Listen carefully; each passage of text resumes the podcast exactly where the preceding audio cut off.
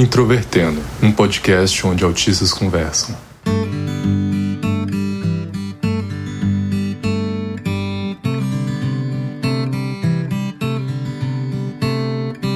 Um olá para você que ouve o podcast Introvertendo, que é o principal podcast sobre autismo do Brasil e que começa 2022 com o pé direito. Meu nome é Thiago Abreu, sou jornalista, um dos integrantes do Introvertendo, e acho a discussão sobre sexualidade uma coisa muito importante e é por isso que nós estamos começando 2022 aqui no podcast falando um pouco sobre isso. Nós já fizemos alguns episódios, como Autistas LGBTQIA, em 2020, depois uma nova versão em 2021.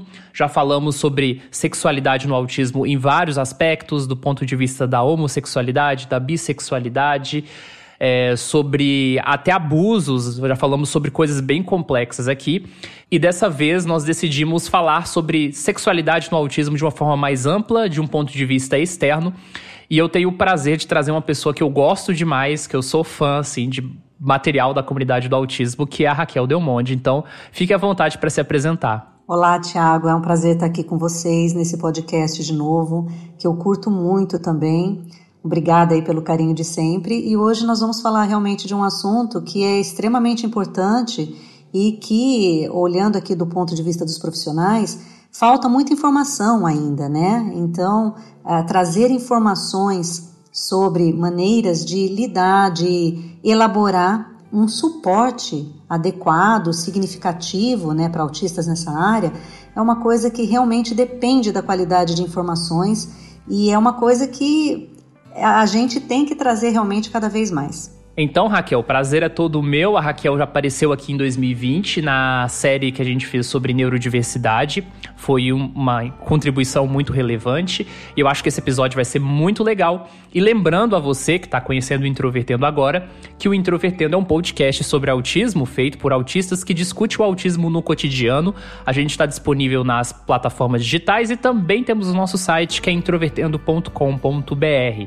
Nós também temos a nossa página no Facebook, Twitter e Instagram que você pode acessar por introvertendo. Agora a gente também tem um número no WhatsApp. Depois, no finalzinho desse episódio, vou dar um detalhe sobre isso, tá? E você vai poder também mandar mensagens, sugestões, enfim, o que você quiser pra gente.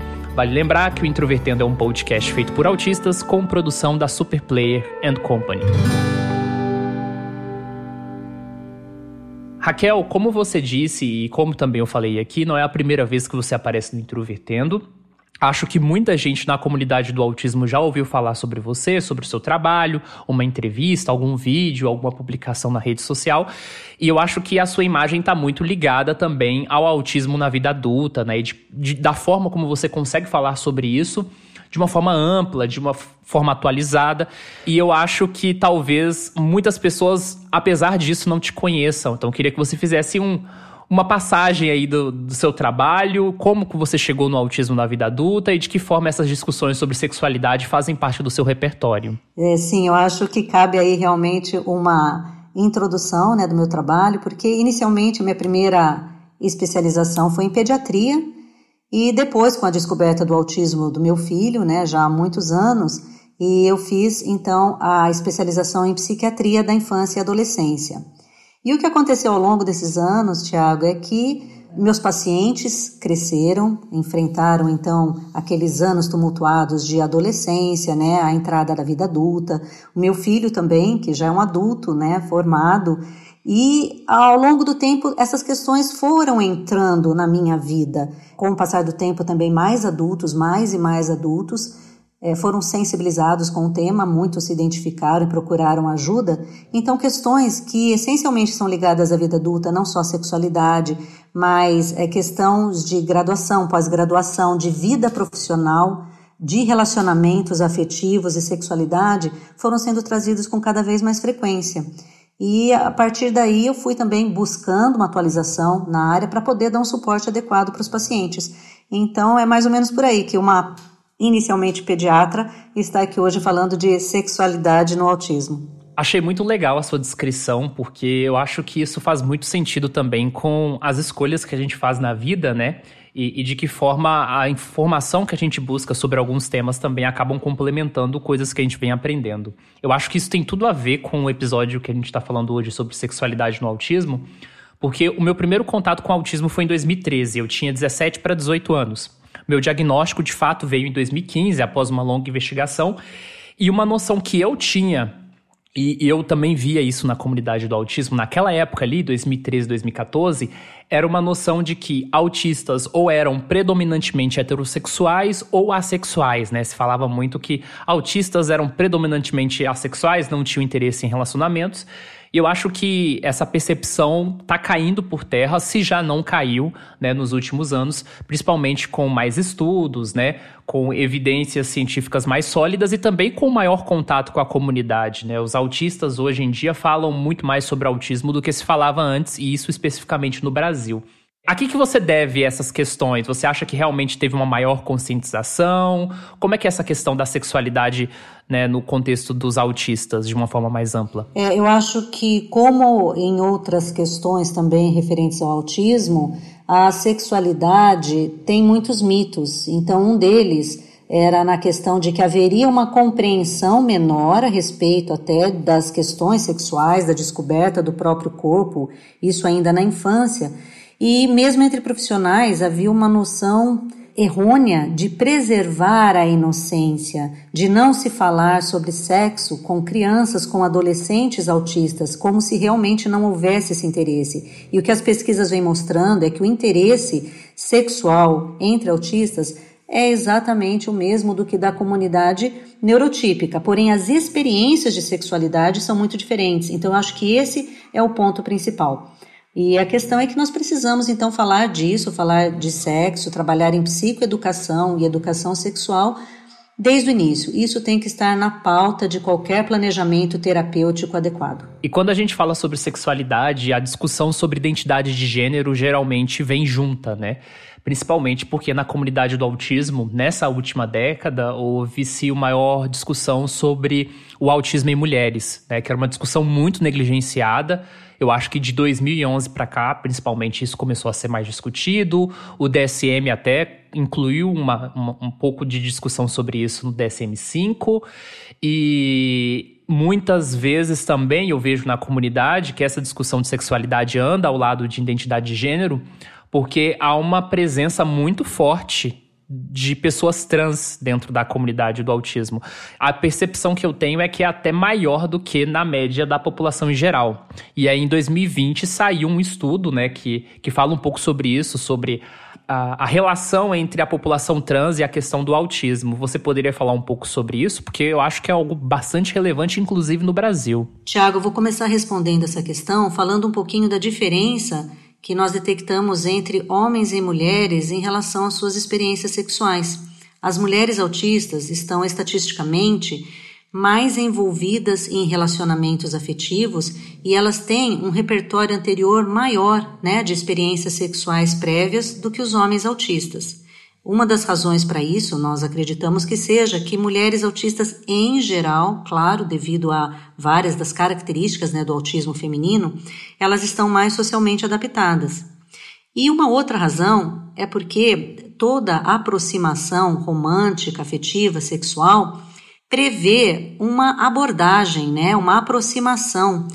E na nossa cultura, geralmente os homens é que são mais responsáveis por tomar a frente, né, naquela fase de flerte. E como os autistas geralmente têm um pouco de dificuldade na iniciar esse contato, então as mulheres saem em vantagem também. Por outro lado, elas também são mais envolvidas na questão do abuso sexual. Então é uma coisa que a gente tem que ficar é muito atento para isso.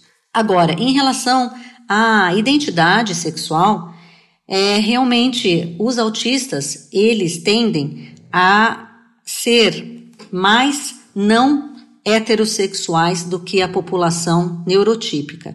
Isso é uma coisa que a gente vê tanto na prática clínica, foi uma coisa que começou a chamar muito a minha atenção quando os meus pacientes ingressaram na adolescência, eu comecei a atender mais jovens e mais adultos, é realmente é, um número maior de pessoas que se identificam né, como não heterossexuais.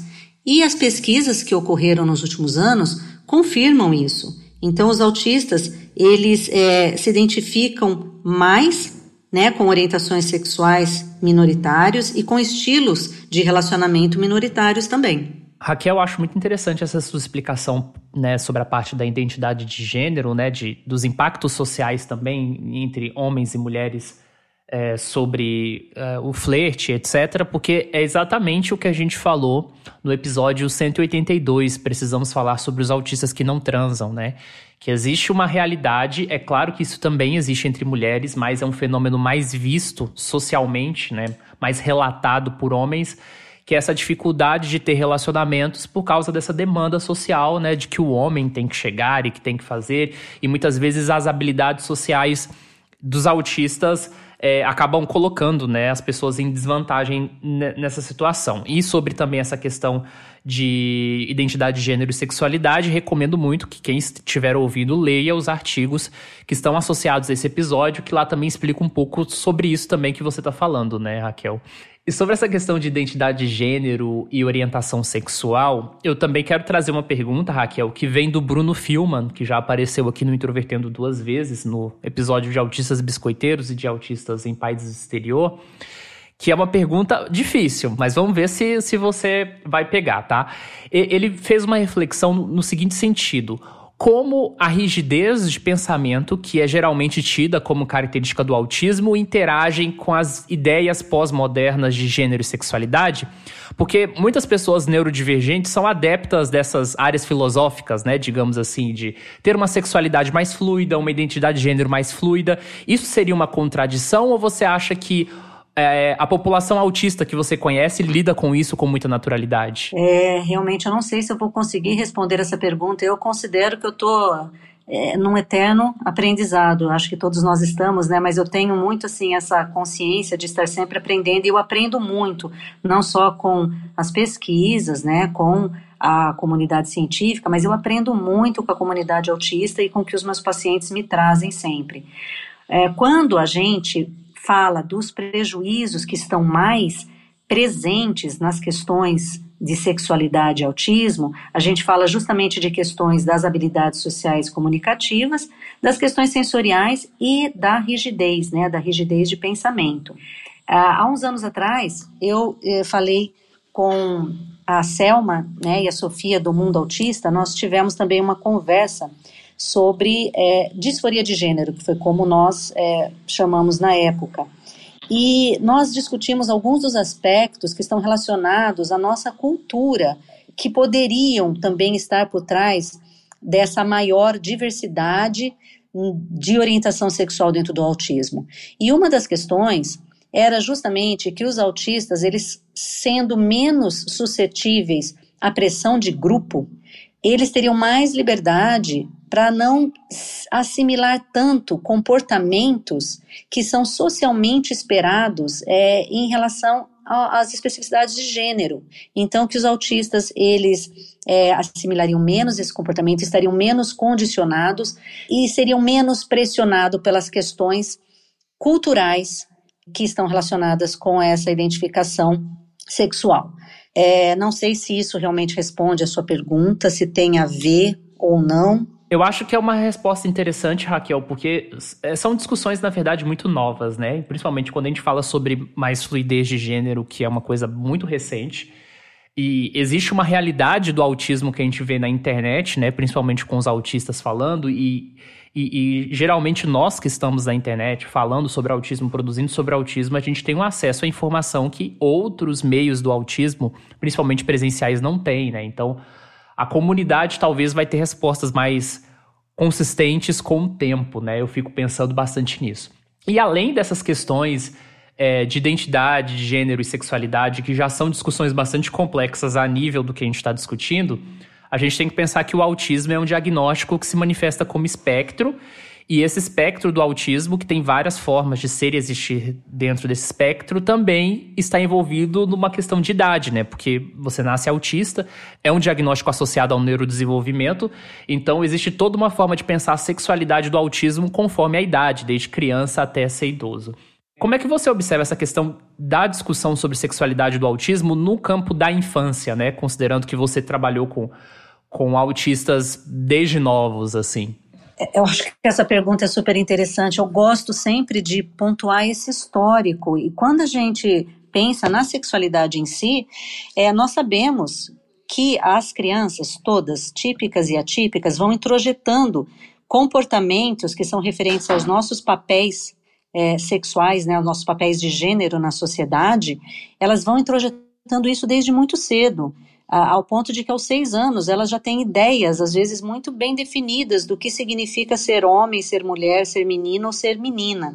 Então eu acho que isso também tem a ver como a, os autistas nesse neurodesenvolvimento atípico, é, podem assimilar diferente essas expectativas, essas construções sociais. E nós sabemos que isso está muito relacionado à identificação de como a pessoa se identifica, né? É, em relação ao seu gênero, à sua sexualidade.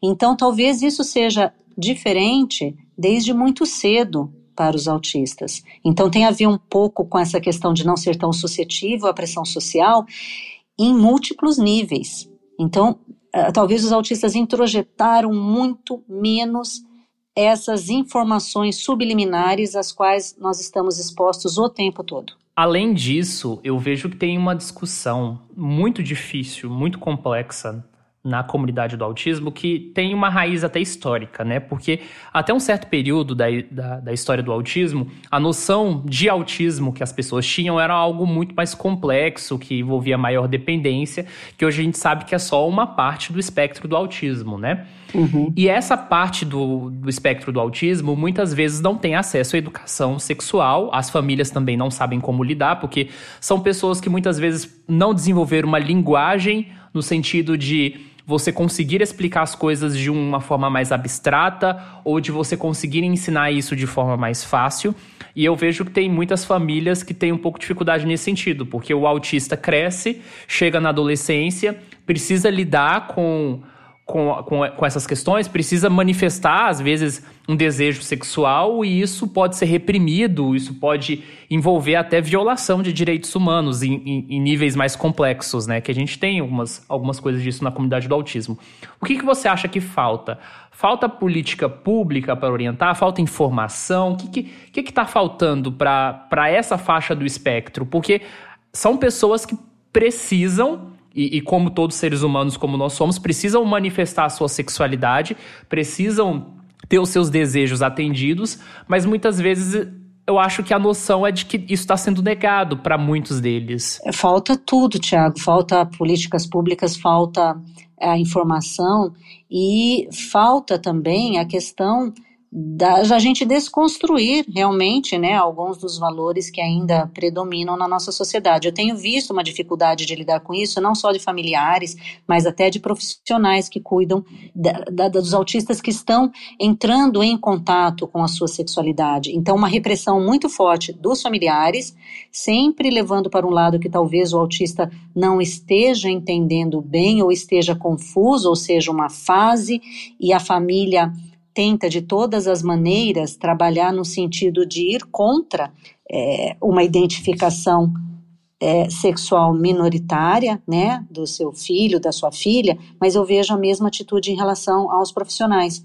Então, eu acho que é muito importante que os profissionais também sejam capacitados a orientar as famílias e orientar os autistas de uma maneira que é, atenda às necessidades tanto comunicativas quanto cognitivas que podem ser diferentes. Então, por exemplo, às vezes, para a gente trabalhar com psicoeducação na infância, para uma criança autista, você vai ter que ser muito mais claro, muito mais direto. A gente tem que levar em conta as dificuldades, às vezes, né, da linguagem receptiva, então, a interpretação literal. Então, não é nada de é, fazer como às vezes é feito para as crianças típicas, dando nomezinhos, né, aos genitais, então, falar para a menina da pombinha, da florzinha, é, começar a usar nomes que possam até confundir, porque quem tem aquele entendimento literal já pode imaginar outras coisas. Então, usar uma linguagem clara, direta, que vai respeitar as características cognitivas de cada um. Então, usar apoio visual também, ser muito claro e, e, e oferecer informações que sejam amplas o suficiente para é, responder às curiosidades, às necessidades, assim, de cada faixa etária. E mesmo quando trabalhar com adultos, nós precisamos com que esses adultos tenham o acesso à informação necessária para que eles possam também ter habilidades para lidar com a sua saúde sexual e que eles desenvolvam justamente habilidades comunicativas para que eles consigam comunicar melhor seus, é, suas necessidades, suas dificuldades né, no relacionamento sexual, mesmo quando eles já têm parceiros afetivos bem estabelecidos, existe essa dificuldade, e para identificar questões sensoriais que possam atrapalhar seus relacionamentos.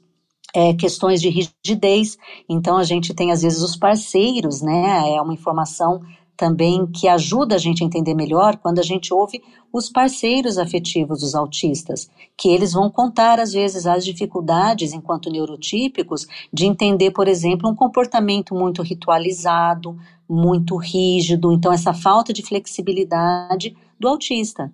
Então é preciso fomentar uma comunicação entre os parceiros para que essas questões sejam bem encaminhadas, bem resolvidas, porque o nosso objetivo, é claro, é prevenir é, questões de abuso, que são muito mais frequentes, e que o autista desenvolva habilidades para ter uma vida afetiva e sexual satisfatória. Concordo completamente, Raquel. Assim, é, quando eu olho assim para minha própria vida, sabe? Eu sou uma pessoa que tem acesso à informação. Eu geralmente morei em, em cidades grandes e e tive acesso à saúde de uma forma geral, é, não só do ponto de vista privado, mas também acesso do SUS, né, que, que nas grandes capitais é, é bastante disseminado.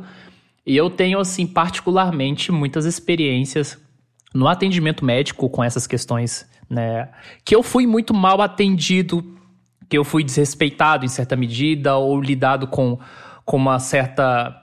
Com, com, uma falta de cuidado com relação às próprias questões do autismo, sabe? No sentido de saber se expressar, da pessoa que está te atendendo entender o que você está falando, a pessoa te falar algo que você entende. Então, eu já passei por muitos mal entendidos assim. E eu fico pensando, se no meu caso eu já tive tantos problemas, imagina para outras pessoas que não vão ter um acesso tão facilitado quanto eu tive, né? Então acho que tem muita coisa ainda para a gente evoluir nesse sentido em todos os níveis, né? Na saúde pública, na saúde privada e, e tudo mais. Sem dúvida. É, eu acho que a gente tem que lembrar também muita questão de segurança, segurança física e psíquica. É, lembrar sempre da vulnerabilidade que é maior no espectro e é, hoje em dia um tipo de aproximação muito comum que também é necessário uma atualização dos profissionais, que é a aproximação virtual. Então, os aplicativos, é esse tipo de coisa. E eu já tive pacientes, por exemplo, que tiveram experiências muito negativas por se envolver com pessoas é, e não ter habilidades necessárias para identificar más, intenção, mais intenções, não identificar é, direito o que, que essa pessoa queria. Então, como a gente tem é, hoje em dia essa coisa né, da aproximação virtual, eu acho que a gente precisa também é, conhecer um pouquinho mais disso para poder fazer uma orientação adequada. Com certeza, Raquel. É, discussão sobre sexualidade no autismo é um assunto muito complexo. A gente poderia ficar horas falando sobre isso, mas até em respeito ao seu horário e a tradição aqui do Introvertendo de ter episódios na média de 30 minutos, a gente já está chegando no final. Queria agradecer muito, foi uma discussão muito legal. É, acho que quem quiser também se interessar mais sobre essa discussão, tem vários episódios do Introvertendo que a gente fala sobre questões relacionadas à sexualidade. E eu queria que você falasse um pouco, assim, para o pessoal te acompanhar, onde que o pessoal pode te encontrar, para quem está conhecendo o seu trabalho pela primeira vez, agora ouvindo o podcast. Enfim, o espaço é seu. Obrigada, Tiago. É, eu tenho meu site, né, Raquel Del Monde, é, onde eu uh, coloco os meus textos e lá a gente discute um pouquinho de tudo. E a minha intenção para 2022 é inaugurar uma sessão de assuntos voltados mais para jovens e adultos, porque é, foi uma coisa que foi acontecendo, e claro, a gente foi misturando textos desde a infância das pessoas recém-diagnosticadas em todas as fases da vida, e a gente vai fazer essa separação agora em 2022 para que fique mais fácil das pessoas também encontrarem os assuntos.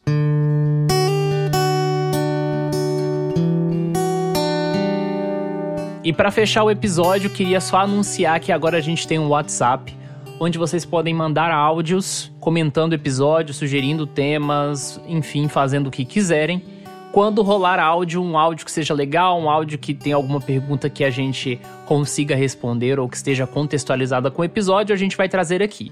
Então, pegue o seu caderno aí anote o nosso número: DDD 62 994 65 6787. Sejam educados, não mandem áudio com mais de dois minutos, por favor. E lembrando, tá? O Introvertendo agora esse ano, na maior parte dos meses, a gente tem episódio uma vez a cada duas semanas. Então na próxima sexta-feira não tem episódio, então fiquem atentos, sigam a gente nas redes sociais para não perder nenhum episódio, beleza? Um abraço, pessoal!